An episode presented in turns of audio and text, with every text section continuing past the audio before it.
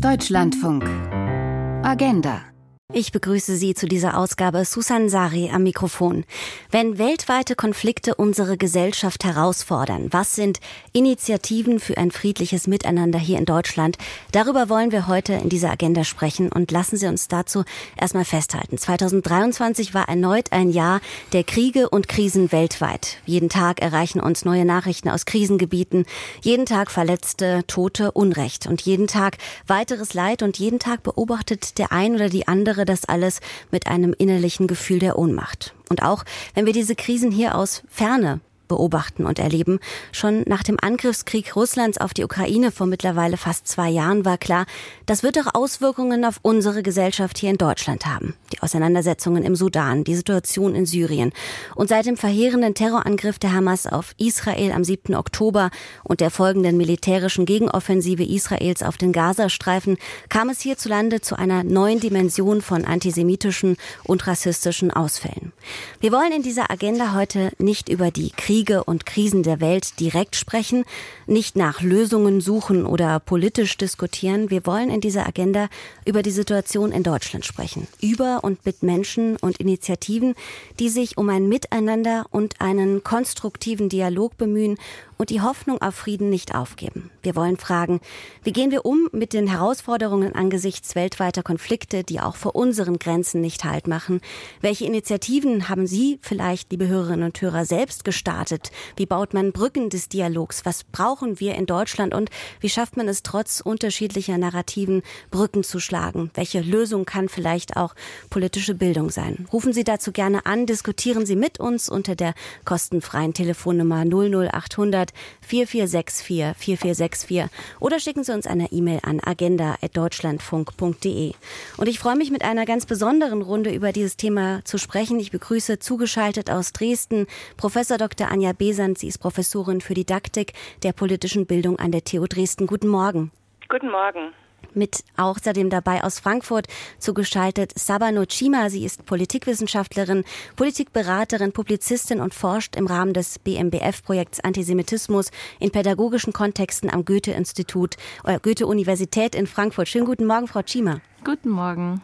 Auch in Frankfurt zugeschaltet Professor Dr. Miron Mendel, Historiker und Erziehungswissenschaftler, Professor für soziale Arbeit an der Frankfurt University of Applied Sciences und äh, Direktor der Bildungsstätte Anne Frank. Schönen guten Morgen, Herr Mendel. Hallo, guten Morgen. Und gemeinsam als Paar darf ich bei Ihnen beiden auch sagen, Sie schreiben, Frau Schima und Herr Mendel, unter anderem die Kolumne Muslimisch-Jüdisches Abendbrot im Feuilleton-Teil der Frankfurter Allgemeinen Zeitung. Da schauen wir auf jeden Fall und sprechen wir gleich nochmal unter anderem drüber. Ich freue mich außerdem noch nach Berlin zu begrüßen. Esan Jafari, er ist Sprecher der Bundesallianz gegen Antisemitismus und Menschenfeindlichkeit und Mitglied im Vertreterinnenrat der Bundeskonferenz der Migrantenorganisationen. Schönen guten Morgen, Herr Jafari. Guten Morgen. Ich freue mich, dabei zu sein. Es ist eben ein sehr, sehr großes Thema und umso mehr freuen wir uns in einer ja so äh, illustren Runde miteinander zu sprechen. Und deswegen, Frau Chima, würde ich gerne zunächst einmal Sie ansprechen. Sie sind Politologin, Publizistin, sind selbst Tochter muslimisch-pakistanischer Eltern, die als Geflüchtete nach Deutschland kamen, leben jetzt in einer interreligiösen Beziehung und schreiben auch in ihren beiden wissenschaftlichen Kontexten über ihre Erfahrungen, in ihren publizistischen Kontexten. Und ich würde Sie gern zu Beginn der Sendung fragen, wie erleben Sie die aktuelle Situation der Krisen und Konflikte in Deutschland? Wo liegen die Konfliktlinien oder gesellschaftlichen Konfliktlinien in Deutschland für Sie?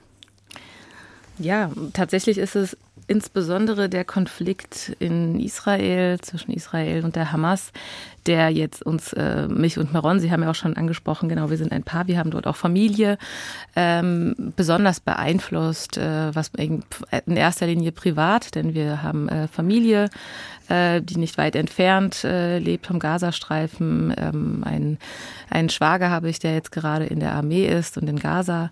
Ähm, und insofern ist äh, die fast immer noch tägliche Auseinandersetzung seit dem 7. Oktober, vor allem mit dem Konflikt dort, ähm, ja, sehr intensiv. Das mhm. heißt, äh, ja, täglich irgendwie Informationen, was passiert, äh, gibt es Neuigkeiten, welche Entwicklung gibt es. Ähm, das ist etwas, was, was, was uns in Bezug auf die Region dort äh, eben sehr stark äh, eben, ja, täglich äh, beschäftigt. Und das andere ist aber, wie hier darüber gesprochen wird. Ne? Also die Konfliktlinien hier in der Gesellschaft.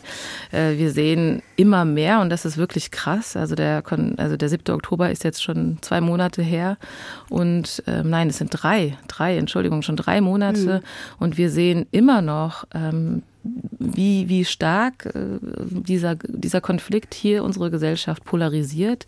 Äh, die Debatte ist äh, schon längst in eine Sackgasse geraten und wir kommen da nicht wirklich raus. Es gibt schnelle Solidaritätswellen für die eine und für die andere Seite und äh, es gibt und, und der Konflikt ist eben nicht hier. Also was man vergisst und das ist, glaube ich, das Tragische. Sie haben auch diese Konflikte alle aufgezählt.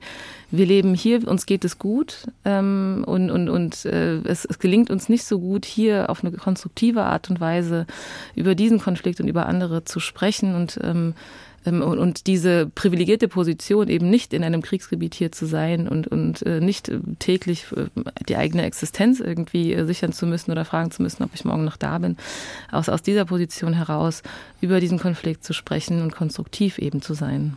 Sicherlich sind genau diese Wege zu einem konstruktiven Dialog ja die Frage, die wir in dieser Sendung von verschiedenen Seiten noch mal beleuchten wollen.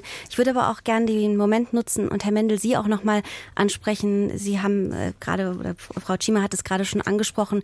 Das ist natürlich auch äh, durch Ihren familiären Bezug eine besondere Situation. Ich würde Sie aber trotzdem auch gerne noch mal mit Blick auf den 7. Oktober fragen, wie haben Sie das wahrgenommen? Wie hat sich die Stimmung oder der Dialog in Deutschland verändert? Gut, zum einen kann man darauf hinweisen, dass äh, viele von was wir seit dem 7. Oktober gesehen haben, war schon vorher da.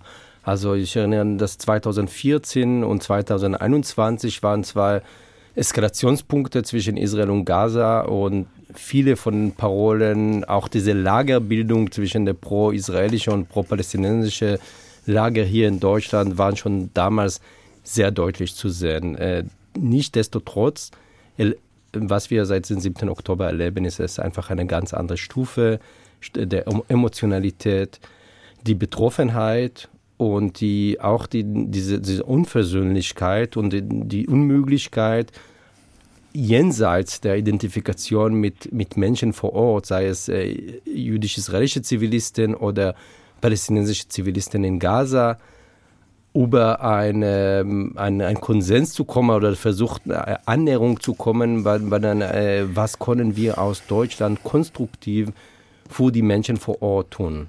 Hm. Es ist eben kein neue, keine neue Situation, aber es ist vielleicht auch noch mal ein Brennfeuer darauf. Ich darf bei Ihnen noch mal vielleicht hinzufügen, Sie haben selbst bis zu Ihrem 25. Lebensjahr in Israel gelebt und sich früh schon politisch engagiert haben, eben auch beispielsweise schon Ihre äh, Studienarbeit über Lebensrealitäten jüdischer Jugendliche in Deutschland promoviert und leiten eben nun die Bildungsstätte Anne Frank, schreiben auch darüber, beispielsweise Ihr Buch über Israel reden ist ja noch vor dem Oktober Oktober, am 9. März erschienen und ähm, unterstreicht auch nochmal, dass das eine Thematik ist, die nicht erst im Oktober hinzugekommen ist. Ich würde gerne vielleicht gerade auch noch mal kurz schon mal auf Ihre Bildungsstätte Anne Frank eingehen, eingehen, die ja Rassismus, Antisemitismus, Rechtsextremismus bekämpfen möchte.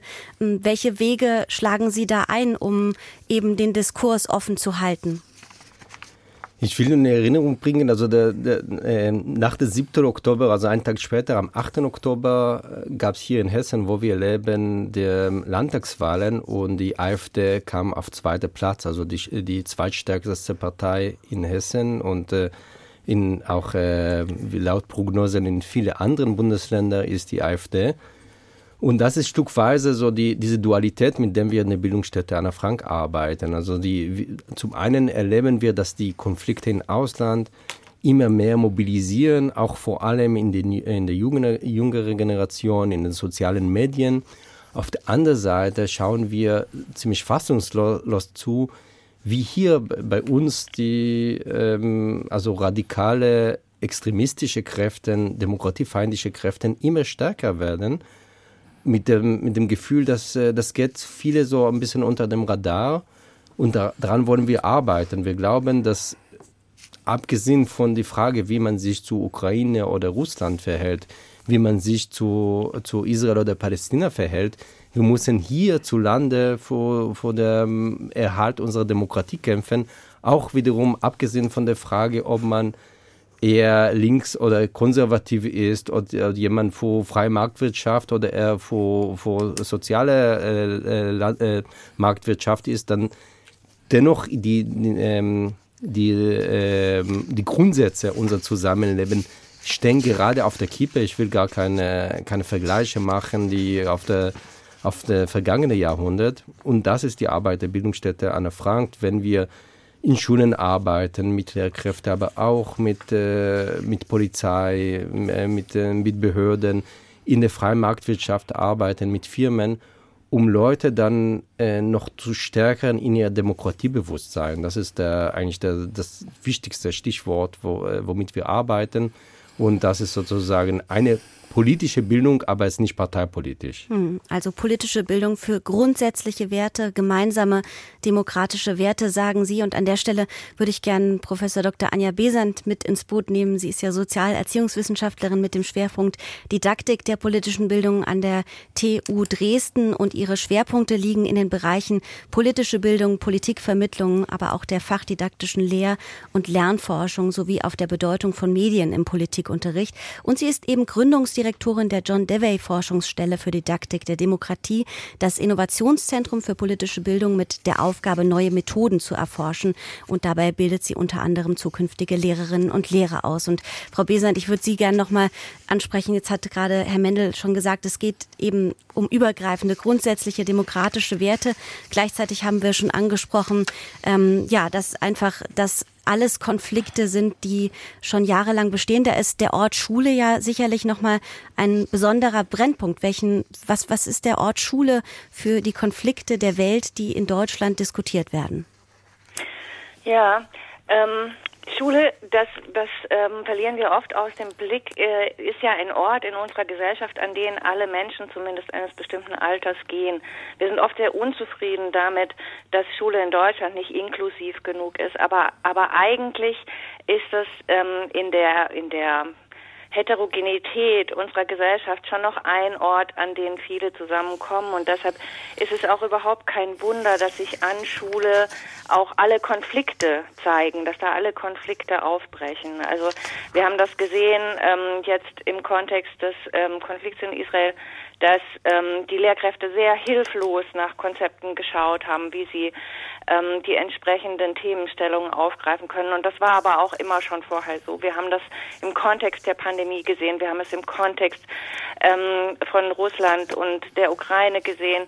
Ähm, und immer wieder, also wir forschen ja auch quasi zu der Frage, wie können die Lehrkräfte, aber auch die außerschulischen politischen BildnerInnen unterstützt werden, äh, sich auf solche ähm, Themen und Konfliktlagen auch einzulassen. Immer wieder sehen wir, dass das eine ganze Weile dauert. Und ähm, wenn Sie mich vielleicht fragen, was so Gründe sind, warum wir mhm. eigentlich immer in den Räumen, die uns zur Verfügung stehen, in denen gesellschaftlich auch Konflikte besprochen werden können, in denen wir zusammensitzen, warum das so lange dauert, dann äh, kann man natürlich darüber sprechen, dass ähm, Lehrerinnen und Lehrer auch oft ähm, ein bisschen Sorge haben, ob sie solchen Themenstellungen schon immer sofort gewachsen sind. Aber das greift mir eigentlich zu kurz, weil wir auch die strukturellen Problemlagen angucken müssen. Und ähm, viele ähm, Schulen, das ist ja in den Bundesländern durchaus unterschiedlich, aber viele Schulen auch gar nicht die Möglichkeit geben, äh, für Lehrerinnen und Lehrer tagesaktuelle Themen sofort anzusprechen, indem sie zum Beispiel sagen, es gibt sowas wie eine aktuelle Stunde oder es gibt sowas wie einen Klassenrat, in dem es ähm, nicht immer schon einen themengebundenen Unterricht gibt, der dann ausgesetzt werden muss für das, was gerade gestern passiert ist. Äh, und dasselbe ist auch außerhalb von Schule so.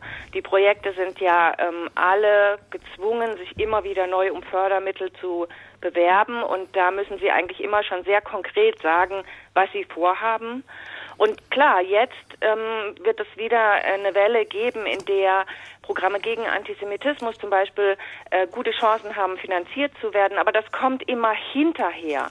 Und wir müssen ja eigentlich als Gesellschaft gucken, dass wir nicht äh, Monate oder manchmal halbe Jahre vergehen lassen, bis wir dann ähm, die entsprechenden Räume so aufbereitet haben, dass wir jetzt über Konflikte sprechen können. Jetzt haben wir den Aspekt der politischen Bildung außerhalb von Schulen, aber auch schon in Schulen angerissen. Und ich möchte gerne noch äh, weiter ansprechen, auch in unserer ersten gemeinsamen halben Stunde, Esan Jafari. Er ist nämlich Sprecher der Bundesallianz gegen Antisemitismus und Menschenfeindlichkeit und Mitglied im Vertreterinnenrat der Bundeskonferenz der Migrantinnenorganisationen, außerdem Vorsitzender der iranischen Gemeinde in Deutschland e.V.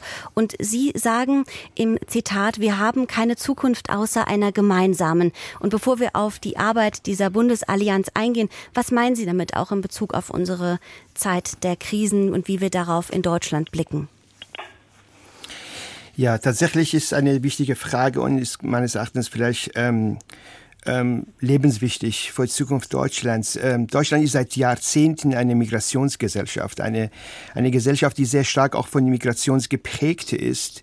Nun, ähm, aber diese Gesellschaft war einfach darauf nicht vorbereitet und die politische Entscheidungen auch wurde auch von Frau Professor Besant auch äh, angedeutet in gewisser Art und Weise im Bereich Bildung im, im Nachhinein immer darauf reagiert. Wir reagieren immer wieder auf die Ereignisse äh, kultureller Art, sozialer Art, äh, politischer Art und entsprechend natürlich dann sind wir im Verzug bei allem, was äh, in diesem Land ähm, tragend sein wird für die Stabilität, für die ähm, für die Bestand, für den Bestand dieser Gesellschaft. Und äh, wir leben in einer heterogene Gesellschaft. Also ein Viertel aller Menschen, äh, die in Deutschland leben, äh, äh, haben Migrationsbiografien. Die sind sehr heterogen äh, und entsprechend auch nicht alle identisch mit dem, was sie einfach mit sich herumtragen, sei es kulturell, sei es auch bildungstechnisch oder aber, aber auch politische Überzeugungen. Und dafür brauchen wir eine gemeinsame Sprache oder vielleicht eine gemeinsame Ebene, worauf wir uns einigen können. Und äh, die neuerlichen, zum Beispiel auch die Ereignisse äh, in Israel und äh, auch der Konflikt zwischen Hamas und äh, Israel und was da geschehen ist, unerträgliche Ereignisse, was da stattgefunden haben, zeigen sehr klar und deutlich, dass wir überhaupt nicht auf trivialen Themen einfach gepolt sind, äh, mit gleicher Sprache, mit gleicher Ansichten zu sprechen.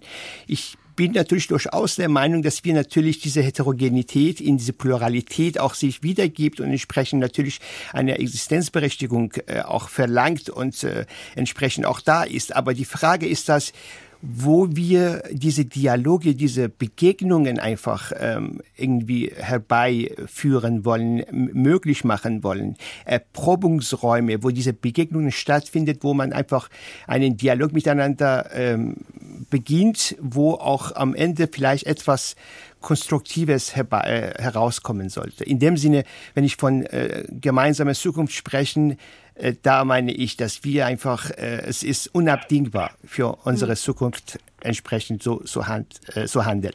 Und wir wollen ja in unserer Agenda heute vor allen Dingen über ja, Beispiele von Menschen und Initiativen sprechen, ähm, ob das jetzt im schulischen oder im bildungspolitischen oder eben im äh, Vereins- oder Verbandskontext ist, die eben für so einen Dialog sorgen. Und ähm, vielleicht ähm, schaffen wir schon mal kurz ähm, vor den Nachrichten, Herr Jafari, anzusprechen, was Ihre Initiative gegen Antisemitismus, ähm, die BAMGA, ähm, genau bedeutet und wer vor allen Dingen da alles dazugehört, welche Allianz, wer zu dieser Allianz dazugehört?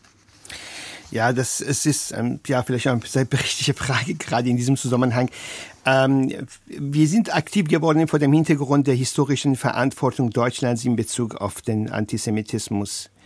Wir wollten ein klares Statement in der eigenen Communities und der gesamten Gesellschaft ähm, setzen und entsprechend äh, Losungsansätze ähm, zur Bekämpfung jeglicher Art von Antisemitismus, Rassismus und Diskriminierung ähm, und vor allem in Bezug auf die betroffenen Migranten-Communities äh, zu setzen. Unsere Allianz soll die, äh, der Vermittler zwischen politischen Akteuren oder AkteurInnen und Migranten-Community sein und etwa mit der Bundes- und Landesbeauftragten der äh, für Antisemitismus zusammenarbeiten. Wir brauchen ein gemeinsames Anstrengen, auch letztendlich auch die Themen, die auch in den eigenen Communities, die nicht, sag ich mal, zum Teil tabu sind oder entsprechend äh, nicht adressiert werden, äh, in umfänglicher Art und Weise einfach vor allem in den Schulen äh, nochmal ähm, hervorheben und darüber ins Gespräch kommen. Es gibt sehr viele Ansätze, sehr viele Möglichkeiten, dies zu tun, aber das können wir einfach nicht alleine machen. Deswegen wir brauchen also erstmal so eine Allianz oder haben wir eine Allianz in, in, in dem Sinne gegründet, wo auch zehn ziemlich große Migranten-Selbstorganisationen darin involviert sind. Zum Beispiel Zentrum gegen Antisemitismus, Rassismus und Ausländerfeindlichkeit des Landesverbandes der jüdischen Gemeinden in Brandenburg, Bundesverband russischsprachige Eltern, also ein großer Verband, Chinesisch-Deutsche Zentrum aus Ostdeutschland oder Dachverband der Migranten Selbstorganisation in Ostdeutschland, DAMOST, iranische Gemeinde in Deutschland, gehört auch dazu. Aber die Jugend, muslimische äh, Jugendarbeit äh, mhm. oder mir und äh, nicht äh, zuletzt Zentralrat der Muslime, auch finde ich auch ganz, ganz wichtig, auch das zu erwähnen und türkische Gemeinde in Deutschland. Also wie Sie sehen, halt natürlich, es ist sehr viel, also breit aufgestellt und auch zum Teil säkulare, aber auch religiöse Organisationen darin haben einen, ihren Platz gefunden. Also eine große Allianz eben aus ganz heterogener ähm, ähm, Zusammensetzung und die sich eben gemeinsam einsetzen gegen Antisemitismus, gegen Menschenfeindlichkeit. Und da gibt es eben auch nochmal Ansätze und Anliegen. Darüber wollen wir gleich sprechen, genauso wie ich gerne auch nochmal ähm, unsere Runde nach den unterschiedlichen Meinungen dazu fragen möchte, beziehungsweise auch noch mal tiefer auf diese bildungspolitische Arbeit eingehen möchte, aber nicht ohne auch Sie, liebe Hörerinnen und Hörer, zu fragen. Wir sprechen ja über weltweite Konflikte unserer Gesellschaft und die große Frage, was sind denn Initiativen für ein friedliches Miteinander hier in Deutschland? Haben Sie vielleicht Ideen und Ansätze? Dann rufen Sie gerne an und diskutieren Sie mit unter der kostenfreien Telefonnummer 00800 4464 4464 oder schicken Sie uns gerne eine E-Mail an agenda@deutschlandfunk.de www.ftf.de.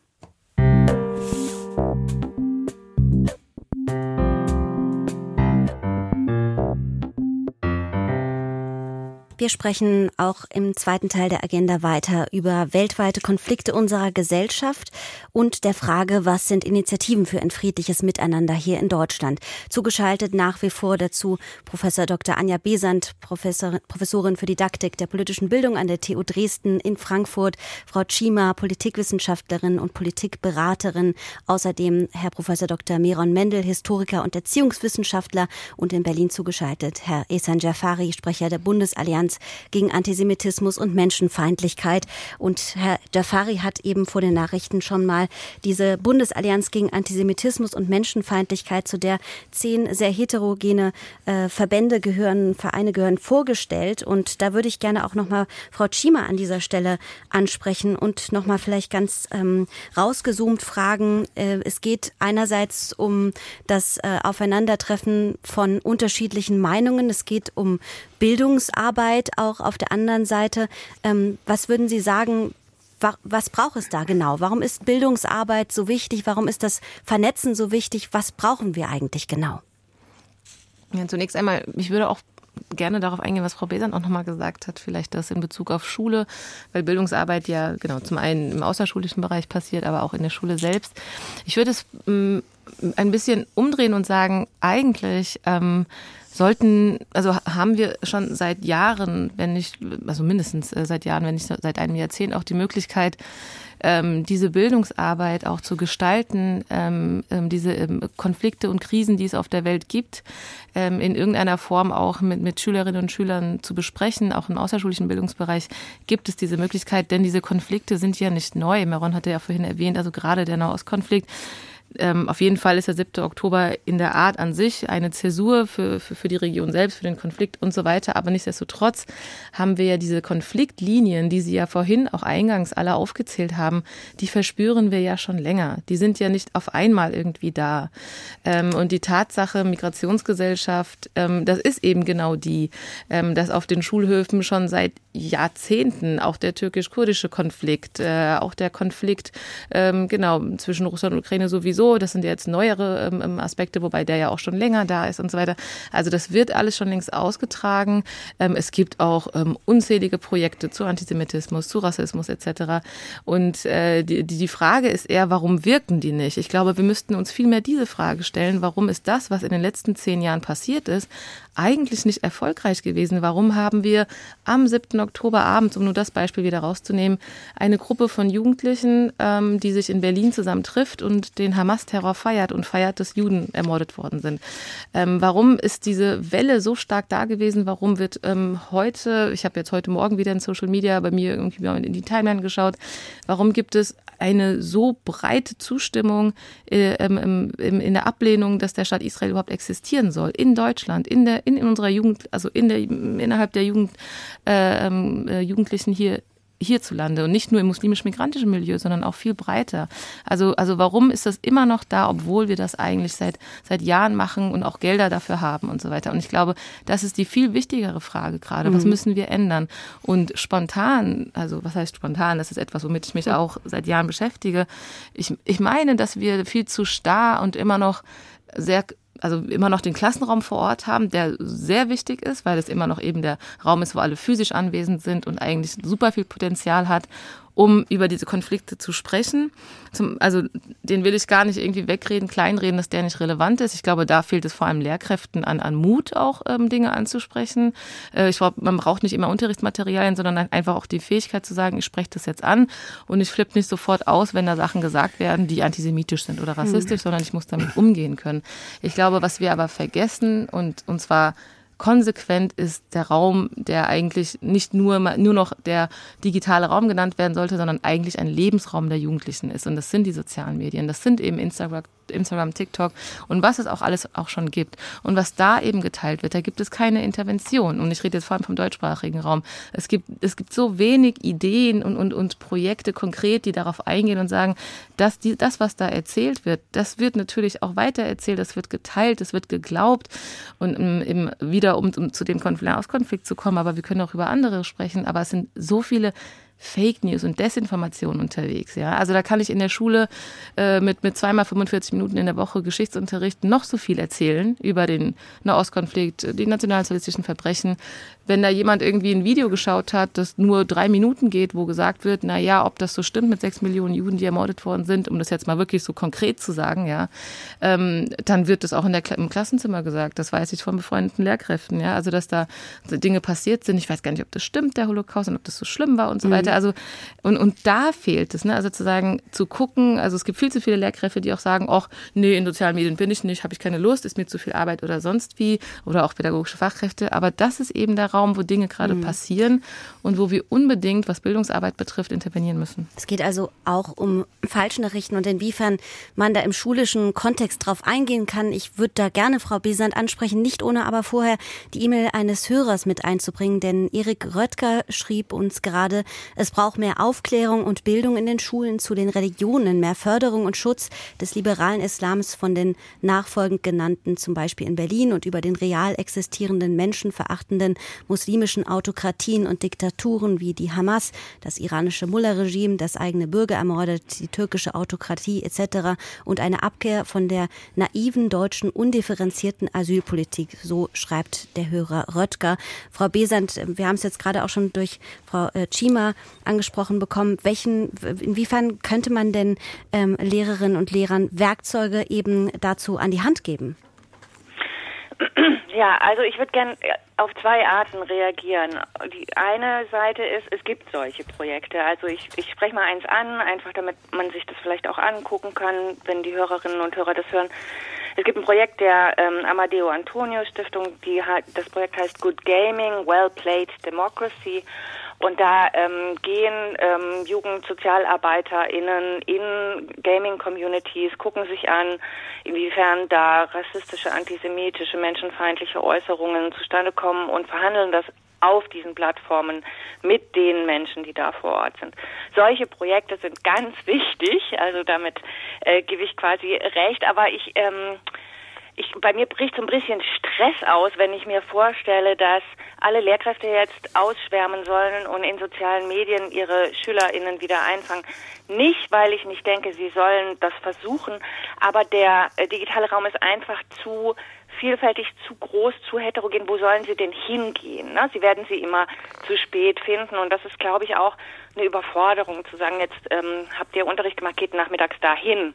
Äh, das werden sie nicht annehmen. Ich glaube schon, dass wir diesen Raum Schule als auch analogen Raum erstmal nutzen sollten, wo wir beisammen sind und dass da aber die Lehrkräfte ja, es stimmt. Ähm, der Nahostkonflikt steht äh, quasi in den Lehrplänen. Er ist dann in irgendeinem Schuljahr untergebracht ähm, und wird dann einfach im besten Fall mal durchgesprochen, mehr oder weniger kompetent. Das wissen wir alle. Ähm, was wir ja aber brauchen, sind ähm, Lehrkräfte, die auch mit einer demokratischen Haltung ähm, sich heute trauen auf das, was gestern war oder was auf dem Schulhof gesagt worden ist oder was im Klassenchat aufgeploppt ist, also soweit dann auf jeden Fall in den digitalen Raum auch zu reagieren und ähm, und da dann ein ernsthaftes Gespräch ähm, äh, zustande zu bringen. Und diese mhm. Lehrkräfte mit Haltung, also ich, man kann es nicht oft genug sagen, ähm, die stehen schon immer mal wieder vor der Herausforderung, dass sie schon auch, und ich würde sagen, das kommt von äh, ganz weit rechts, angegriffen werden ähm, mit solchen ähm, äh, Sprüchen wie du hast neutral zu sein. Und ähm, das wirkt sehr stark bei den Lehrkräften. Das schüchtert sie sehr stark ein. Also ähm, diese Neutralitätserwartung, die aus einer bestimmten Richtung kommt und wo wir immer wieder sagen, ihr seid Lehrkräfte, ihr seid nicht neutral, ihr macht ähm, menschenrechtsgebundene, weltanschaulich gebundene Angebote. Das steht auch in den Landesverfassungen und für die steht ihr auch ein. Äh, und da brauchen Lehrkräfte eine Stärkung. Das, das ist, glaube ich, bei allen Herausforderungen, ich spreche aus Sachsen, ich sehe das seit 2014 ja sehr deutlich in den Schulen, was da los ist. Und dass auch nicht alle Lehrkräfte mehr gerade stehen. Ne? Mhm. Also wir haben auch viele Lehrkräfte, die kokettieren mit äh, menschenfeindlichen, revisionistischen und anderen Konzepten. Und das macht uns ganz große Sorge. Äh, wir haben dann, wenn ich das in dem Zusammenhang sagen darf, mal ein Buch vorgelegt, das heißt Politische Bildung in reaktionären Zeiten, gibt es auch kostenlos online, in denen wir tatsächlich solche Fälle vorstellen und Lehrkräfte versuchen zu unterstützen, zu zeigen, wie man in so einem Fall reagiert. Also auf die Unterschiedlichkeit auch innerhalb ähm, Deutschlands und vor allen Dingen auch nochmal Ihre Einblicke in Sachsen würde ich gerne nochmal im Laufe der Sendung eingehen. Aber Sie haben äh, gerade schon mal ähm, nochmal die Lupe auf die schulische Situation geworfen. Und Herr Mendel würde ich gerne da an der Stelle nochmal ansprechen. Einerseits durch Ihre Arbeit, durch Ihre Betroffenheit, auf der anderen Seite. Ähm, Sie sagten auch mal, es ist eine, eine, eine Perspektive der Brillen, aus welchen Brillen wir sehen. Wir haben auch gerade schon falsch Falschnachrichten, Fake News angesprochen, was ja dann nichts mit unterschiedlichen Brillen direkt vielleicht zu tun hat. Ähm, aber eben generell geht es darum, über den Rand rauszublicken.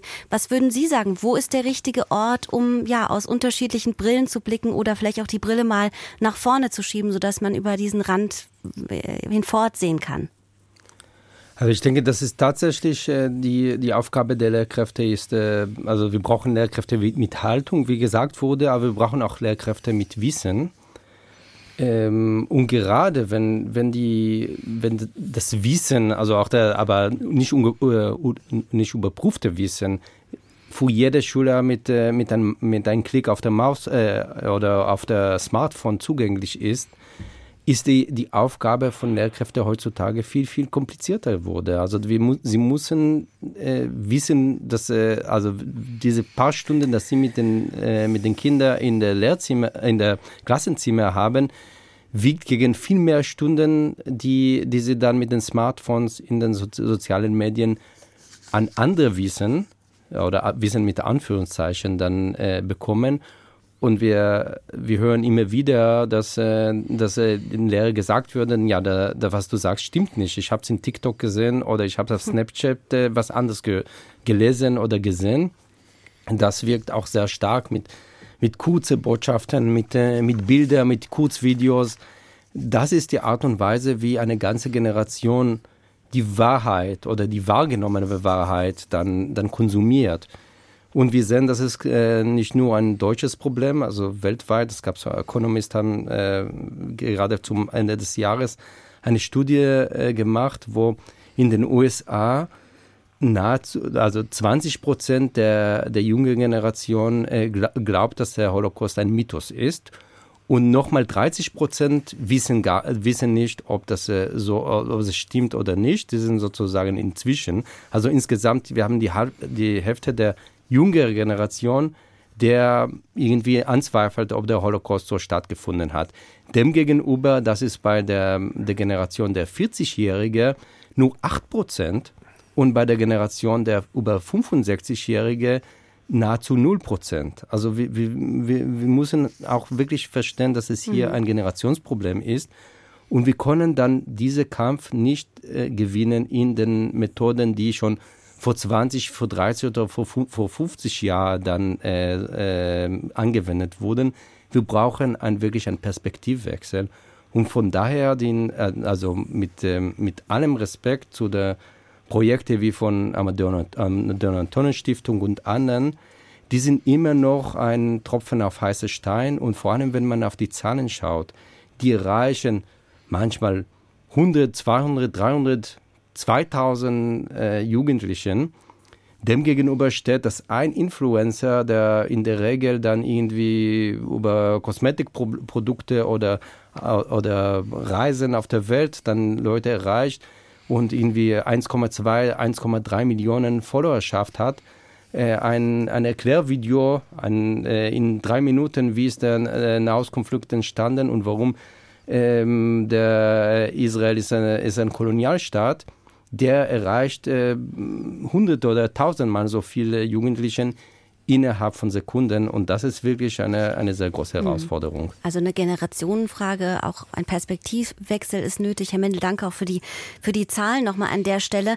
Ich freue mich jetzt am Telefon an der Stelle, Valerie Hart zu begrüßen. Er ist Sprecher der Göttinger Initiative Russen gegen den Krieg und Mitglied der weltweiten Initiative Russland ohne Putin, ist selbst seit 25 Jahren in Deutschland, russischer Staatsbürger. Und ja, das ist eine Initiative, Herr Hart, für ein anderes Russland und Frieden in Europa, so sagen Sie. Vielleicht erstmal an der Stelle zu, zu Beginn, was war für Sie denn der Auslöser, sich ähm, gegen den Krieg äh, der, in der Ukraine in Deutschland so zu positionieren? Ähm, guten Tag. Eine kurze Korrektur zum Anfang. Herd ist mein Name. Mit, mit E, nicht. Aber ähm, Ach, danke ja, schön. wir Haben, alles gut, alles gut. Ähm, wir haben uns äh, klar, glaube ich, in den gleichen den ersten Tagen nach dem Überfall auf die Ukraine klar positioniert. Ähm, wir haben die Möglichkeit genommen, die Stadt Göttingen hat ein Lichter, ähm, ein, ähm, eine, ja, eine Demonstration organisiert, Lichter für Frieden. Und da hatten wir gleich die Möglichkeit genutzt, und uns klar zu positionieren. Äh, die Gruppe ist eher spontan entstanden, entstanden aus ähm, Bekannten und ähm, Leuten aus der Universität in Göttingen.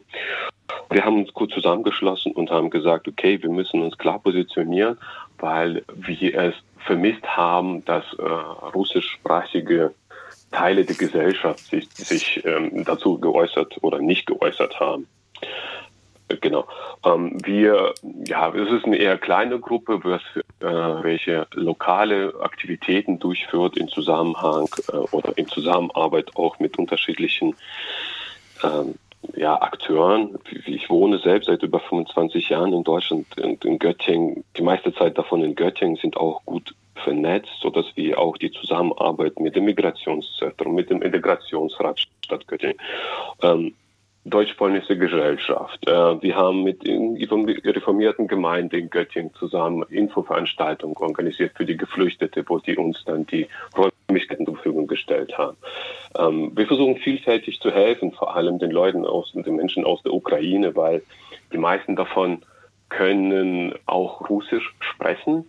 Und ähm, da ich selbst auch ja, äh, Bezug zur Ukraine habe. Ich komme eigentlich äh, aus dem Grenzgebiet ähm, zur Ukraine, da wo jetzt äh, vermehrt in den Nachrichten auftaucht, Belgorod, äh, die Gegend äh, um Kharkov auf der russischen Seite. Ich war öfters als Kind am Asowischen Meer in der Nähe von Mariupol äh, Urlaub machen mit meinen Eltern.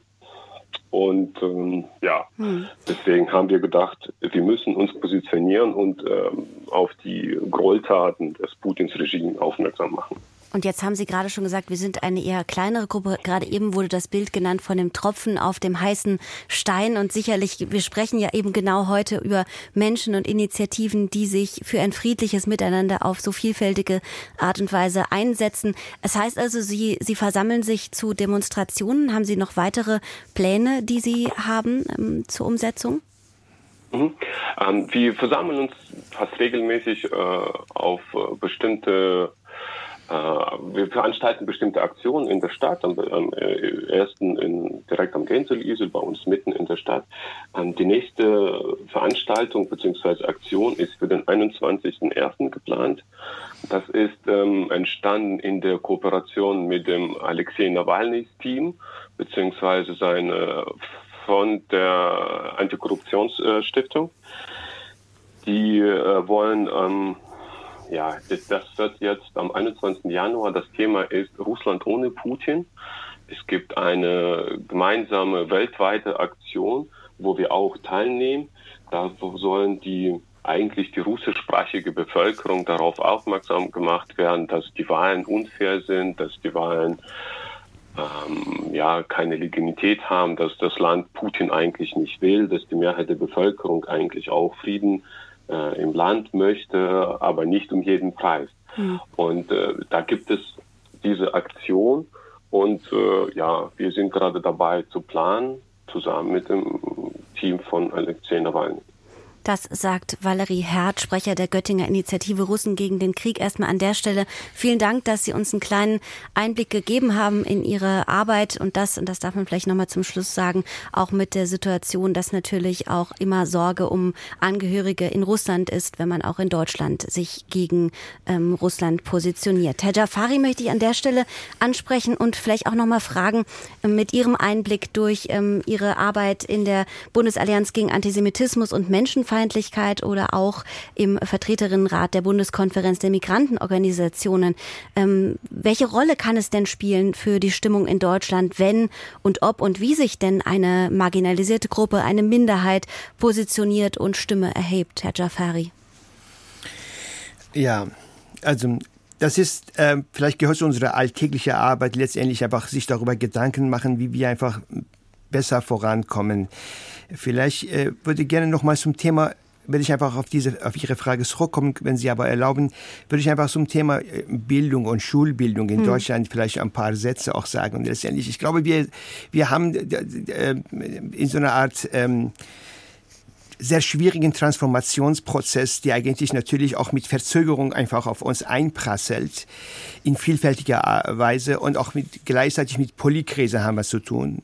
Und die äh, hat Herr Mendel auch gesagt, dass die äh, ist ein Problem der Jugend. Ich würde sagen, wir haben, glaube glaub ich, auch in vielfältiger Weise ein Problem der gesamtgesellschaftlichen ähm, Zusammenhänge auch letztendlich auch wurde in, in den Ausführungen von Frau Professorin Besend auch gesagt, dass zum Beispiel auch manche Lehrer auch letztendlich diese Haltung nicht äh, haben, die entsprechend sich äh, dem Thema zu widmen und auch äh, klare Positionierung zu beziehungsweise den Raum zu öffnen, darüber ins Gespräch zu kommen.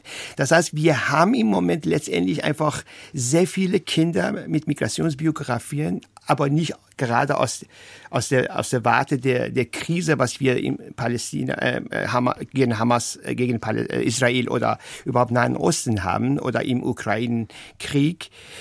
Ähm, wir haben das, diese Kinder praktisch äh, ohne Betreuung dastehen. Und wir wissen, dass es diese, das Thema als halt Ressourcenproblematik ist, das veraltete Bildungssystem ist, äh, ist und das ist natürlich, dass die Kinder entsprechend keine Orientierung finden. Wir haben es im, im, im, bei der Bundesallianz zum Beispiel vor zwei Jahren mehrere Erklärungsvideos gemacht zum Antisemitismus, wo, sehr, wo, wo, wo diese Thematik herrührt, welche historische äh, äh Hintergründe dafür existiert. Ähm, die ist natürlich sehr gut gemacht worden, auch, auch mit, dieser, mit diesen Mitteln, mit dieser, mit dieser Art und Weise, wie man heutzutage einfach junge Leute adressieren kann. Nichtsdestotrotz, wir drängen nicht in allen gesellschaftlichen Gruppierungen, ähm, die äh, unterschiedlich einfach ähm, zusammen äh, ge gestellt sind, einfach durch. Und das ist genau das Problem. Also hat auch Frau Schima auch äh, darauf äh, irgendwie äh, ein, ein ähm, hingedeutet. Wir seit Jahren machen wir vieles. Eigentlich ist es nicht, dass die, die Zivilgesellschaft oder Migranten Selbstorganisation oder sonstigen auch ähm, äh, aktiven Aktivisten in diesem Bereich einfach tatenlos sind. Das Problem ist, wir drängen nicht in allen Ecken und äh, Bereichen der ähm, Bevölkerung durch und äh, da gibt's wirklich etwas, ähm, da irgendwie entgegenzuwirken. Und das ist unsere Aufgabe, vielleicht gemeinsam ein, neue Formate zu erproben, zu äh, sehen, wie wir einfach miteinander ähm, da besser vorankommen. Hm, es geht eben um neue Formate, um neue Wege und tatsächlich auch ein sehr, sehr großes Thema, das nach Lösungen sucht in dieser wunderbaren Runde, in der ich mit Ihnen sprechen darf. Und ähm, ich möchte gerne vor den Nachrichten noch mal kurz schauen, was unsere Hörerinnen und Hörer sagen, denn sie sind weiter eingeladen, ihre Meinung, ihre Initiativen, ihre Vorschläge mit in unsere Sendung einzubringen zu einem friedlichen Miteinander hier in Deutschland mit Blick auf die Krisen der Welt. Und da schreibt beispielsweise Jochen Jochen Hass, die politische Bildung sollte sich mehr um unser System kümmern, das nicht offen und auch nicht attraktiv zum Beispiel für Engagierte ist. Das Posten und Claimdenken beginnt schon an der Basis in Parteien und Kommunen. Und äh, Sibylle Weidmann schreibt, bei allen Bemühungen, die innerdeutschen Konflikte zu minimieren, steht für mich die soziale Frage im Vordergrund. Das heißt, solange eine gerechtere Verteilung der finanziellen Mittel nicht gelöst ist, wird die Lage in Deutschland, aber auch weltweit nicht sicherer werden. Mit diesem Blick und diesen offenen Antworten würde ich sagen, gehen wir in den Nachrichten, hören uns gleich wieder. Sie sind weiterhin eingeladen, mitzudiskutieren unter unserer kostenfreien Telefonnummer 00800 4464 4464 oder Sie können uns weiterhin eine E-Mail schicken an agenda.deutschlandfunk.de. Wir sprechen über weltweite Konflikte unserer Gesellschaft und der Frage, was sind Initiativen für ein friedliches Miteinander hier in Deutschland. Deutschlandfunk. Agenda weiter am Mikrofon Susan Sari und wir sprechen weiter über die Frage, wenn weltweite Konflikte unsere Gesellschaft herausfordern, was sind Initiativen für ein friedliches Miteinander hier in Deutschland? Und da fragen wir nach Ihren Initiativen, nach Ihren Vorschlägen und sprechen auch weiter mit Professor Dr. Anja Besant aus, von der TU Dresden, mit Sabah Chima, Politikwissenschaftlerin, mit Professor Dr. Miron Mendel, Historiker und Erziehungswissenschaftler und mit Herrn Esan Jafari, Sprecher der Bundesallianz gegen Antisemitismus und Menschenfeindlichkeit. Öffentlichkeit. Und wir haben auch Sie, liebe Hörerinnen und Hörer, gefragt. Und am Telefon darf ich jetzt begrüßen Manfred Sander aus Berlin. Am Telefon schönen guten Tag, Herr Sander. Ja, schönen Tag noch. Gutes neues Jahr natürlich. Und ähm, also dieses Thema liegt mir sehr am Herzen, weil ich auch merke, dass nach Corona die Leute ohnehin Probleme haben, sich überhaupt auszudrücken, überhaupt miteinander zu kommunizieren. Das sind schon die Nachbarn, das sind die Leute und geschweige sich dann überhaupt zu Themen noch zu verständigen. Ich glaube, dass politische Bildung dort anfängt, wo der Bürger zu treffen ist und wo er vielleicht auch zufällig zu treffen ist. Warum sollte man nicht in Einkaufsstraßen grundsätzlich Counters hinstellen und wo man regelmäßig einmal in der Woche dort von mir aus, es muss natürlich alles moderiert werden, dass sich Leute unterhalten zu einem Thema. Das Thema kann man am Counter besprechen und dass man durchaus dieses Gegeneinander oder Miteinander oder dieses Zuhören lernt. Ja, in England gibt es diesen Hyde Park. Es muss eigentlich eine Bürgerkultur werden. Für mich ist politische Bildung dort, wo der Bürger hinkommt und nicht vorkonstruiert eingeladen wird zu einer Stiftungsveranstaltung einmal im Monat zu dem Thema, dann mal wieder zu dem Thema. Ich glaube, uns fehlen die Grundtugenden wirklich des demokratischen Zuhörens, des Meinung äh, aus äh, oder Meinung äh, verteilen, Meinung zu sondieren. Eigentlich haben wir das im Alltag nicht. Wir haben es auch in den Wirtschaftsbetrieben nicht. Da ist man gewohnt zuzuhören, was der Chef sagt und in der Teepause sagt man, nörgelt man rum. Aber wir müssen es kultivieren. Ich glaube, das ist für alle Themen in dieser Gesellschaft, für diese Veränderungsthemen so von Wichtigkeit. Und man könnte auch über diese installierten, äh, soll man sagen, B2B-Meinungsäußerungen natürlich auch Leute gewinnen, die das dann auch begleiten, das sind die Kommunikationsbetreuer oder Begleiter. Politische Bildung im Alltag, dort wo der Bürger ist, das wie so ein Mitnahmeeffekt zu installieren. Das brauchen wir, glaube ich. Ich sage mhm. es aus dem Grund, ich habe selber an der Schule war Schulmediator an der Grundschule, habe diese Probleme der Kinder mitbekommen in der Grundschule, habe also zehn Jahre Seelsorge gemacht. ich habe auch hier bei mir in Bezug zu den Gesprächskreis jetzt seit einem Jahr laufen. Ich merke es immer wieder, dass das echt ein großes Problem ist. Miteinander zuhören, das Lernen, das Respektieren. Also können ist, und wollen es auch. Es ist also, Herr Sander, die Kultur des Streitens. Vielen Dank für Ihren Input an der Stelle. Ich würde ihn total gerne direkt mal an, mal an Herr Mendel weitergeben. Ja, Würden Sie dem zustimmen, Herr Mendel? Also es gibt nicht zu wenig. Also der, die Leute auch auf die Straße zu sprechen, ist es auch ein Mittel, der einige Leute gut ansprechen kann. Ich kann mich auch erinnern, im äh, Sommer 22, als die, Dis die Diskussion auf der Dokumenta gab äh, mit dem Semitismusvorwurf, hat die Bildungsstätte Anna Frank, haben wir dort einen in der zentrale Platz in Kassel, in Friedrichsplatz, einen, so einen Stand äh, eingerichtet und Leute eingeladen, mit uns über die Vorkommnisse in der auf der Dokumenta zu diskutieren. Das ging zum Teil sehr gut, zum Teil war auch äh, frustrierend. Das gehört dazu, dass man äh, gerade in solche zufällige Gespräche nicht immer die Leute dann äh, wirklich überzeugen kann, aber mindestens haben sie das Gefühl, sie wurden, an, äh, wurden gehört. Es gibt jemanden, die, mit dem sie sprechen und vor allem, das ist nicht nur anonym, sondern sie, sie können dann irgendwie auch dem Gegen, müssen dem Gegenüber in die Augen schauen. Und das ist gerade in einer sehr inzwischen also anonyme Gesellschaft äh, besonders hm. wichtig geworden. Und das kann ich ja? hier, hier, noch äh, kurz noch ergänzen, weil ich fand äh, jetzt diesen Einwand auch vor dem Zuhörer ähm, eigentlich total super, weil das ist sozusagen ein, ein anderes Verständnis von politischer Bildung und das ist eigentlich das, was wir auch wirklich brauchen. Ähm, also wirklich politische Bildung als ein Querschnittsthema zu sehen ähm, für die Gesellschaft. Äh, deshalb ist mir vorhin aufgefallen, jetzt sind wir doch wieder bei den Jugendlichen, aber ähm, das, es geht gar nicht nur um, um, um, um die, diese, die, die, also um sozusagen Kinder, die jetzt oder Jugendliche, die in die Schule gehen oder äh, ganz genau irgendwie vor äh, irgendwie Workshop in, in Workshops gehen, die aber auch immer in bestimmten Rahmen stattfinden.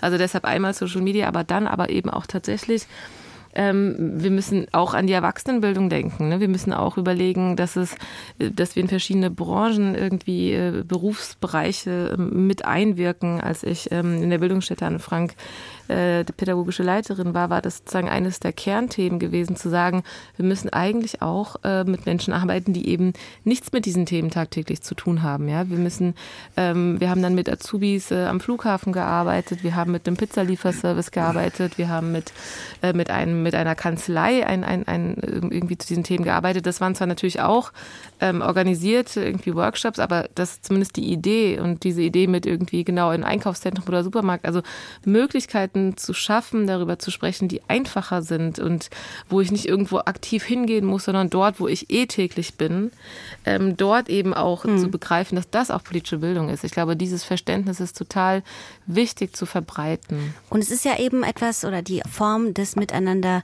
in einem Diskurs zu sein oder auch der Kultur des Streitens, die man auf politischer, auf schulischer, auf struktureller, auf persönlicher Ebene betrachten kann. Ich würde an der Stelle mir erlauben, ähm, Frau Chima, Herr Mendel, Sie beide nochmal vielleicht jemand von Ihnen anzusprechen. Sie haben ja auch die muslimisch-jüdische Kolumne in der Frankfurter Allgemeinen Zeitung, ähm, die Sie regelmäßig schreiben, den Abendbrottisch, ähm, muslimisch-jüdischen mhm. Abendbrottisch. Und äh, würde Sie gerne fragen, es geht ja auch im Diskurs ja auch um etwas, was man auf großer, aber auch auf kleiner Ebene auch vielleicht als Paar nochmal sehen kann, wo Sie ja in Ihrer interreligiösen Beziehung ähm, ja auch nochmal einiges schätzungsweise diskutieren. Ähm, und das sehen wir ja auch in Ihrer Kolumne beispielsweise. Was würden Sie sagen, was kann man denn auch von Ihnen an der Stelle vielleicht lernen, was man rauszoomen könnte aufs Größere? Also ich weiß nicht, ob es von uns überhaupt mal lernen kann. Das ist keine pädagogische Kolumne, sondern äh, das war einfach äh, so aus Spaß angefangen vor knapp drei Jahren. Inzwischen sind wir bei, bei 30 Kolumnen äh, und das, äh, es geht weiter und vor allem das... Ja, es hat überhaupt nicht diese, diese voraussetzungsvoll, sondern wir, wir, wir denken einfach, worüber haben wir gestritten in der, oder diskutiert, nicht immer gestritten. Manchmal gibt es auch sehr harmonische Gespräche, aber in den letzten, äh, letzten Wochen und dann schreiben wir das runter. Ähm, ja, und ich denke, das ist ein Stück Normalität. Vielleicht das also wenn ich spreche, das merke ich, vielleicht das ist, was man daraus lernen kann. Das ist ein, einfach ein Stück Normalität, dass man in unterschiedliche Positionen ist äh, und, die, und trotzdem kommt man, äh, schafft man dazu, einen gemeinsamen Text zu schreiben. Hm. Wenn ich dazu vielleicht was sagen darf? Frau Bisand, sehr gerne. Äh, dann glaube ich, kann man daraus was ganz Tolles lernen. Nämlich, wenn es uns, also in dieser Sendung ist ja jetzt ganz viel über Dialog gesprochen worden. Und ich bin manchmal auch ein bisschen skeptisch, ob so Dialogveranstaltungen, wie es die manchmal gibt, die so punktuell sind, also einen Abend setzen wir uns mal zusammen und reden was, äh, ob die funktionieren. Aber von ihrem Abendbrottisch kann man lernen, dass die Auseinandersetzungen und die fruchtbaren Gespräche äh, und auch das ähm, gegenseitige Weiterlernen ja immer da passiert, wo wir wiederholt zusammenkommen, also in den sozialen Bezügen. Und ich fand das ganz toll, was eben so als Beispiele auch genannt worden ist. Im Hinblick auf Erwachsenenbildung war das, glaube ich, dass man auch mit Pizzaservice und was weiß ich, FlughafenmitarbeiterInnen genau. zusammenarbeitet. Und ähm, wir haben, also weil wir fokussieren uns ja immer so auf die Defizite, ich, ich möchte mal die Lanze brechen dafür, dass es zivilgesellschaftlich wirklich viele und tolle Arbeit in dem Bereich gibt. Ähm, wir haben versucht, mal gute Beispiele, die genauso funktionieren, also dass Debatten in, in sozialen Vollzügen, die schon da sind, geführt werden, äh, unter dem Stichwort einfach gut gemacht ähm, zusammengestellt. Also kann man sich als kurze Videoclips auch angucken, wie das äh, funktioniert in landwirtschaftlichen Betrieben, in Kindertagesstätten, in ganz, ganz, ganz vielen unterschiedlichen Sachen. Aber die Leute müssen gebunden sein, sie müssen auch nicht einmalig sein, diese Dialoge. Gerade wenn sie zu Konfliktthemen geführt werden, müssen wir auch manchmal wieder drauf zurückkommen können und mhm. uns neu verständigen können. Das ist, glaube ich, ganz, ganz wichtig. Also auch nochmal ein Plädoyer eben für diese Initiativen. Herr Jafari, da spreche ich natürlich sehr gerne nochmal Sie an, eben als Sprecher der Bundesallianz gegen Antisemitismus und Menschenfeindlichkeit. Und wir haben es ja gerade nochmal so auf die persönliche Ebene gezoomt. Ich würde aber auch gern noch mal ähm, aus der äh, Perspektive einer Allianz Sie ansprechen. Was würden Sie sagen? Sie haben eben aufgezählt, zur Bundesallianz gehört eine ganz heterogene Gruppe, zum Beispiel der Zentralrat der Muslime, die iranische Gemeinde, die jüdischen Organisationen wie zum Beispiel das Zentrum gegen Antisemitismus, aber auch das chinesisch-deutsche Zentrum und viele mehr. Ähm, was wie schaffen Sie das eben, so eine Debattiermentalität, einen guten Dialog? Ist der laut, ist der leise? Wie funktioniert das in so einer heterogenen Runde? Ähm, indem wir natürlich entsprechend neue Räume schaffen, äh, indem die Leute sich begegnen. Also natürlich, es ist, es ist diese formale Begegnung, die natürlich durch Organisationen veranstaltet werden und entsprechend einfach Gespräche geführt werden, die auch sehr politisch oder sehr sozial orientierte Themen sind, die halt natürlich als Aufgabe eines äh, Migranten-Selbstorganisations oder Verbandes entsprechend natürlich auch seinen eigenen Platz hat und zu Recht auch so ist, dass wir auch uns in solchen äh, Gestaltungsprozessen auch beteiligen. Aber aber zugleich, wir müssen dafür Sorge tragen, dass was wir alles erzählen, entsprechend eine gewisse Widerhall, eine gewisse Reflexion innerhalb der Communities findet. Und das ist natürlich wirklich äh, eine herausfordernde Geschichte halt, inwieweit wir neue Räume auch nonformale äh, praktisch Möglichkeiten zum Beispiel oder informelle Möglichkeiten zu schaffen, dass die Leute sich begegnen ohne jegliche Art von Vorbereitung, zum Beispiel auch Feste zusammen feiern. Es gibt natürlich auch diese religiöse, interreligiöse ähm, ähm, Veranstaltungen, auch die Muslimen ähm, und, und den Juden ähm, zum Beispiel sich treffen im Ostdeutschland, passiert sehr oft, also von unserer Organisation zum Beispiel veranstaltet. Äh, und äh, äh war, da ist natürlich die Frage, was ist, was sind die Hindernisse? Warum geschieht es nicht mehr? Und das ist genau vielleicht die Besonderheit der Arbeit von uns, dass wir natürlich diese strukturierte Zugänge haben, die vielleicht mhm. sonstige zivilgesellschaftliche Organisationen, mehrheitsgesellschaftszugehörig, nicht besitzt. Und da müssen wir schauen, inwieweit wir diese Prozesse miteinander zum Beispiel äh, ko äh, koordinieren. Und äh, auch noch ein Punkt vielleicht äh, in diesem Zusammenhang, was es geht mir auch letztendlich um Nachhaltigkeit. Also so eine eintagsfliege Aktionen brauchen wir nicht. Das nutzt niemandem letztendlich. Das wird einfach Ressourcen verbrauchen und wenn das nicht nachhaltig gefördert wird, entsprechend wird auch keine Wirkung, keine, keine, ähm, keine positive Wirkung zum Beispiel äh, ähm, entfalten. Das mhm. ist genau der Punkt. Und da müssen wir natürlich mehr miteinander ins Gespräch kommen, die in diesem Bereich arbeiten und dafür Sorge tragen, auch dass die Finanzierung solcher Projekte äh, auch länger längerfristig gesichert ist. Also gerade in äh, Zeit der knappen Kasse, äh, die die, solche Projekte, solche Ideen, solche Initiativen leiden am meisten darunter. Thema Finanzierung auch der ähm, ähm, Bildungspolitik ähm, oder äh, wird immer wieder oder ist immer wieder indirekt und direkt angesprochen worden, schreiben auch Hörerinnen und Hörer, dass da der Wunsch ist nach mehr Möglichkeiten eben auch. Ähm, Frau Schiemer vielleicht noch ganz kurz auch ähm, angesprochen, Sie, ähm, wir haben ja mehr und mehr eine Einwanderungsgesellschaft. Herr Jafari hat es eben schon angesprochen. Würden Sie da eher positiv in die Zukunft blicken, wenn wir darauf blicken, die nächsten zweiten und dritten Generationen von Menschen mit Einwanderungsgeschichte und dass es da vielleicht ähm, zu mehr Konflikten oder vielleicht auch zu mehr Dialog kommt, weil man mehr aufeinander zugeht und länger miteinander spricht? Ähm, Beides. Das wäre wahrscheinlich die beste Antwort jetzt erstmal, weil ich denke, es ist wichtig, äh, Konflikte nicht immer auch als, als, als Problem zu sehen. Das ist eine sehr banale irgendwie Aussage, aber doch auch zu sehen, dass wir diese Konflikte brauchen. Und ähm, ähm, je heterogener die Gesellschaft ist, je pluraler die, sie ist, desto mehr Themen gibt es. Aber auch in einer mhm. vermeintlich homogenen Gesellschaft gibt es natürlich immer Konflikte. Und die, ähm, und da geht es um Lebensgestaltung, um, um, um, um Alltagsthemen und so weiter. Also das, das gehört auf jeden Fall dazu. Ich glaube, zu sagen, sie werden weniger, das ist, mm, das, das wäre auch gar nicht mein Wunsch. Ich glaube, wir müssen eher überlegen, wie wir besser damit umgehen können, wie wir konstruktiver sein können, wie wir ja so krasse Frontenbildungen, Polarisierungen mm, umgehen können, ähm, also nicht so schnell in diese geraten. Ähm, das, das zeigen eben auch diese Konflikte, über die wir jetzt gerade gesprochen haben, sehr stark. Mhm. Ähm, wie, wie, wie können wir mehr Stimmen ähm, sichtbar machen, die gerade ja eine Art Mitte sind, ne? wenn man jetzt davon, wenn man von extremen Positionen spricht, äh, die vermittelnde Position sind und die aber auch ein Angebot machen ähm, an Jugendliche, aber auch an andere zu sagen, hey, du musst dich nicht gleich auf eine Seite stellen. So, das, das muss gar nicht sein und das brauchst du gar nicht, wenn du nicht mal direkt beteiligt bist oder so. Ne? Also deshalb ähm, das wäre eher mein Wunsch, konstruktiver ähm, mit, mit Konflikten umzugehen, ähm, perspektivisch.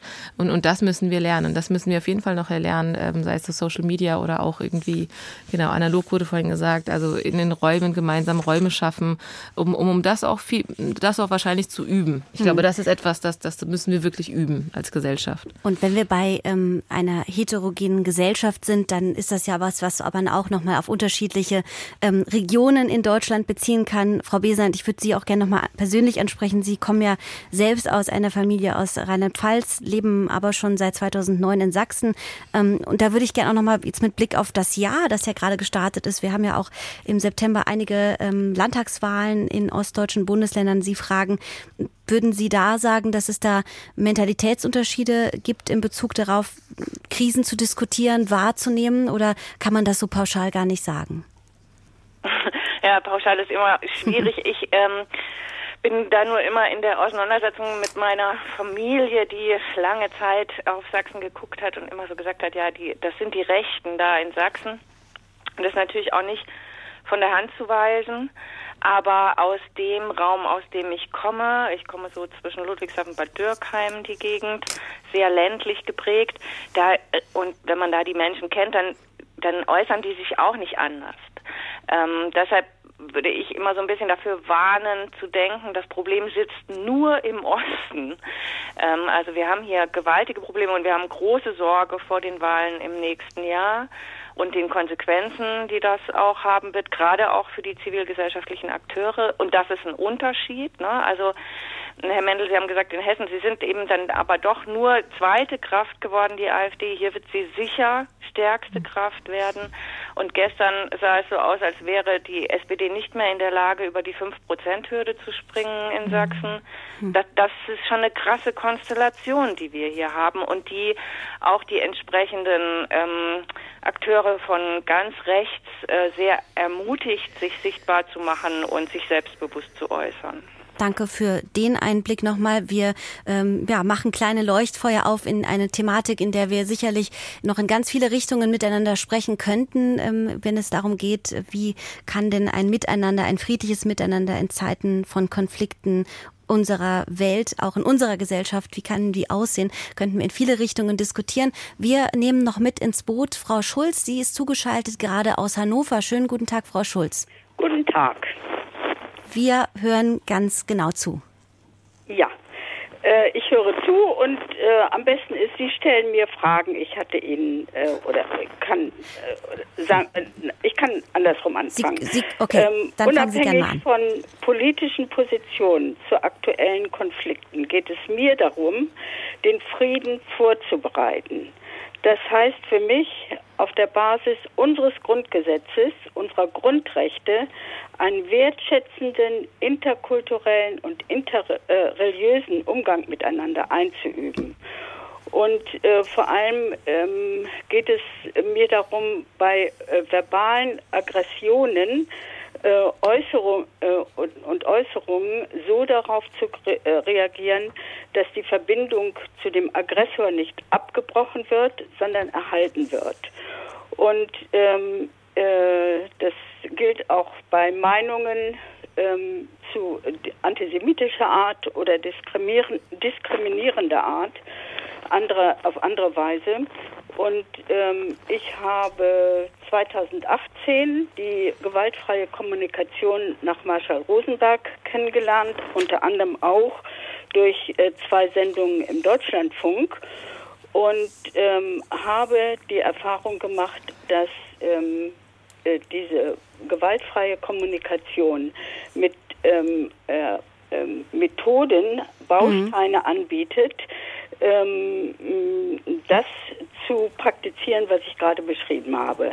Das Zentrum für gewaltfreie Kommunikation in Hannover bietet Übungsgruppen an, keinerlei Vorbildung erforderlich und es ähm, gelingt hier wirklich diese mhm. Haltung einzuüben und ich meine, äh, dass diese Übungsgruppen ähm, sehr leicht auch für Schüler und Lehrerinnen in Schulen der unterschiedlichen Art ähm, eingerichtet werden. Frau Schulz, das nehmen wir genauso mit. Vielen Dank an der Stelle für Ihren Einblick nochmal auch in die oder den Punkt auch nochmal der gewaltfreien Kommunikation. Und ich glaube, dass das etwas ist, was sich so ein bisschen auch durch unsere Sendung äh, gezogen hat, nämlich der, die Form des Dialogs, des Austauschs, ja. der Kommunikation, ja. die wir alle miteinander haben. Und das würde ich, danke Frau Schulz, an der Stelle nochmal gerne in unsere Schlussrunde mit einbringen.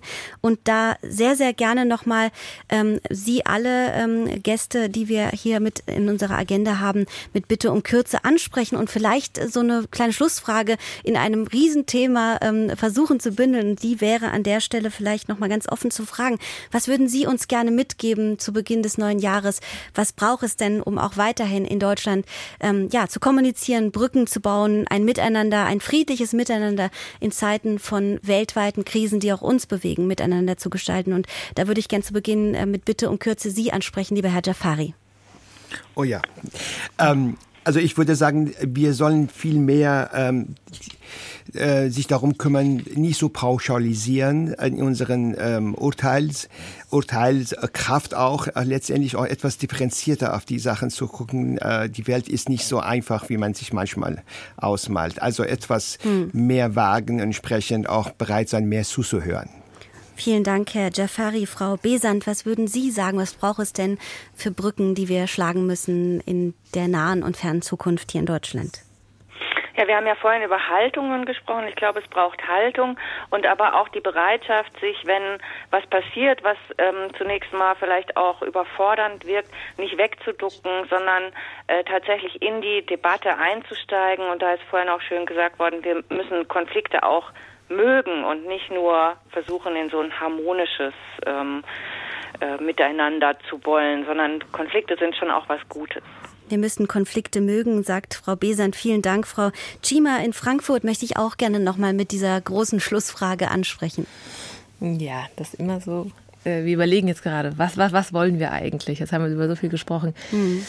Mhm. Also beiden stimme ich total zu. Genau, Konflikte müssen wir, müssen wir irgendwie gut finden, müssen mit denen genau keine Angst davor haben. Aber vielleicht mit Blick jetzt auf die aktuelle Situation auch, ähm, ich, jetzt ganz aktuell wünsche ich mir tatsächlich viel mehr, viel mehr, ähm, ja, die Auseinandersetzung miteinander in, in, in, in, in den unterschiedlichsten Räumen. Also wir sind jetzt äh, in ähm, Ron und ich sind äh, demnächst in Berlin und in Düsseldorf auch, ähm, um ähm, in, im Rahmen von Diskussionsrunden. Wir kuratieren eine Reihe mit unter anderem dem Haus der Kultur in der Welt in Berlin oder auch mit dem Düsseldorfer Schauspielhaus weil wir wirklich festgestellt haben, es fehlt, ähm, äh, was wir gerade eher sehen, ist so eine selektive Empathie in Bezug auf den Konflikt äh, zwischen Israel und der Hamas. Also entweder ist man auf der einen Seite oder auf der anderen Seite und das mehr zu üben. Also Empathie sollte tatsächlich nicht nur immer, also Empathie ist etwas Wichtiges und ich sehe gerade, dass viele das können, aber nur in Bezug auf eine Richtung und das ist, glaube ich, nicht das, was eigentlich Empathie, Empathie sein sollte. Also eine offenere Empathie zu allen Seiten hin. Vielen Dank, Frau Schiemer. Herr Mendel, ich würde auch Ihnen gerne noch mal das Wort geben. Was würden Sie noch ergänzen wollen?